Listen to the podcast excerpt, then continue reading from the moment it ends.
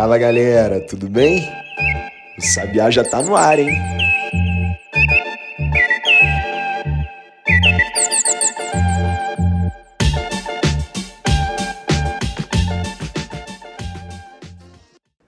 Treze de maio de 2022, sexta-feira 13.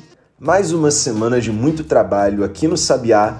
E se você estiver na mesma vibe que eu, a única coisa que realmente assusta na data de hoje é ficar sem café.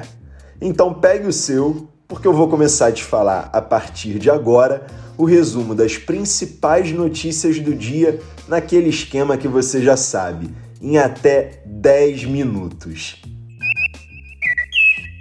Eu dediquei no episódio dessa quinta-feira um longo espaço para falar sobre a Petrobras e a mudança no comando do Ministério de Minas e Energia, cujo ministro disse que seu primeiro ato no cargo seria pedir a inclusão da petroleira no rol de empresas do PND, o Plano Nacional de Desestatização.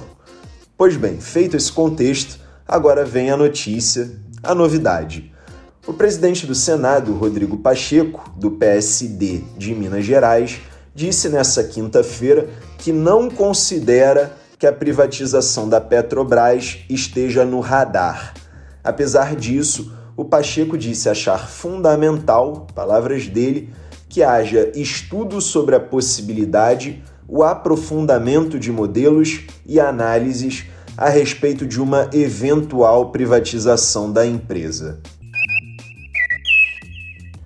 Aliás, o ministro Paulo Guedes, da Economia, que bateu boca nessa quinta-feira com um sindicalista, disse que vai encaminhar um pedido de estudo para que a empresa, a Petrobras, seja privatizada.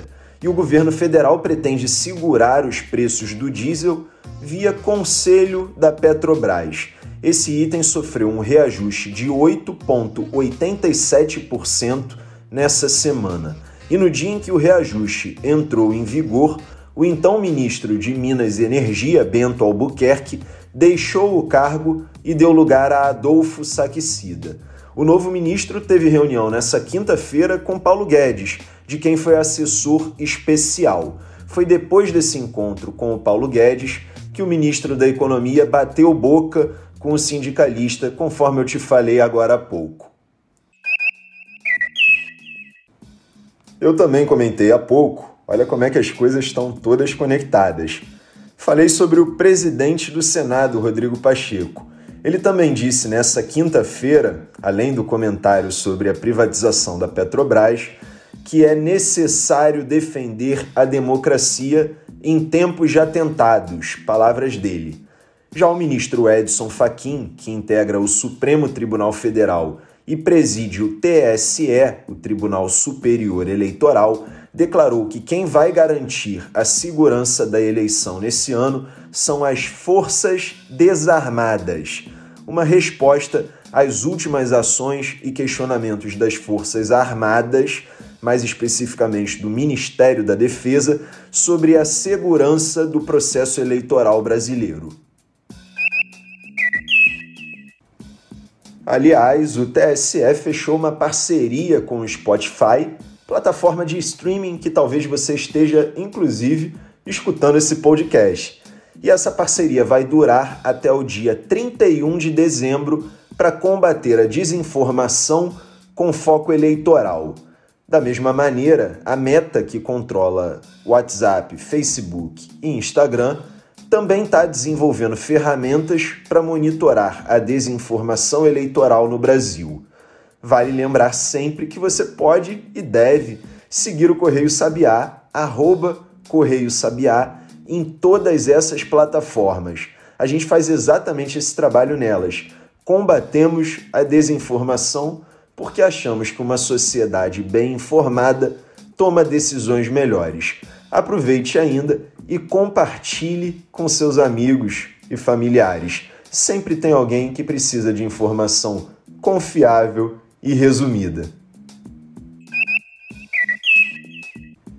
E dando sequência à nossa curadoria das notícias mais importantes do dia, o Bitcoin despencou no pregão dessa quinta-feira. Chegou a cair para algo em torno de 25 mil dólares. Só nos últimos cinco dias, a queda já chega a 20% do que valia o Bitcoin. E no acumulado do ano, a queda é de 45%. Em oito sessões, a perda foi de 13 mil dólares. Com a redução da atividade econômica no mundo todo, em função de vários fatores, e aí a gente está falando do avanço da Covid na China, o que impõe lockdowns, da guerra entre a Rússia e a Ucrânia, das sanções econômicas feitas por diversos países ocidentais contra os russos, enfim, uma série de fatores. E soma-se a esse cenário também o aumento das taxas de juros dos Estados Unidos, por exemplo. Todo esse conjunto de fatores, em tese, contribui para a retirada de valor de ativos de risco, como o Bitcoin, para alocá-los em investimentos mais seguros. A retirada de valores dos bitcoins, teoricamente, é benéfica também para as bolsas de valores. E falando nelas, o Ibovespa fechou perto da sua máxima no dia no pregão dessa quinta-feira, numa alta de 1,24% aos 105.687 pontos. Já o dólar teve um leve recuo de 0,08% e fechou cotado a exatamente R$ 5,14. Por fim, lá fora, a Finlândia manifestou oficialmente o interesse em fazer parte da OTAN, a Organização do Tratado do Atlântico Norte, aliança militar liderada pelos Estados Unidos. Já a Rússia não gostou nada desse movimento e considerou uma ameaça definitiva à sua integridade. E por hoje é só. O Sabiá no Ar fica por aqui. Lembrando que esse podcast é publicado sempre de segunda a sexta-feira, por volta das 8 horas da manhã, no Spotify e no Google Podcasts. Só que o Correio Sabiá continua ativo normalmente durante o final de semana. Inclusive, nesse sábado, como já é de praxe, a gente vai publicar por volta das duas horas da tarde 10 perguntas para testar se você realmente entendeu o noticiário da semana.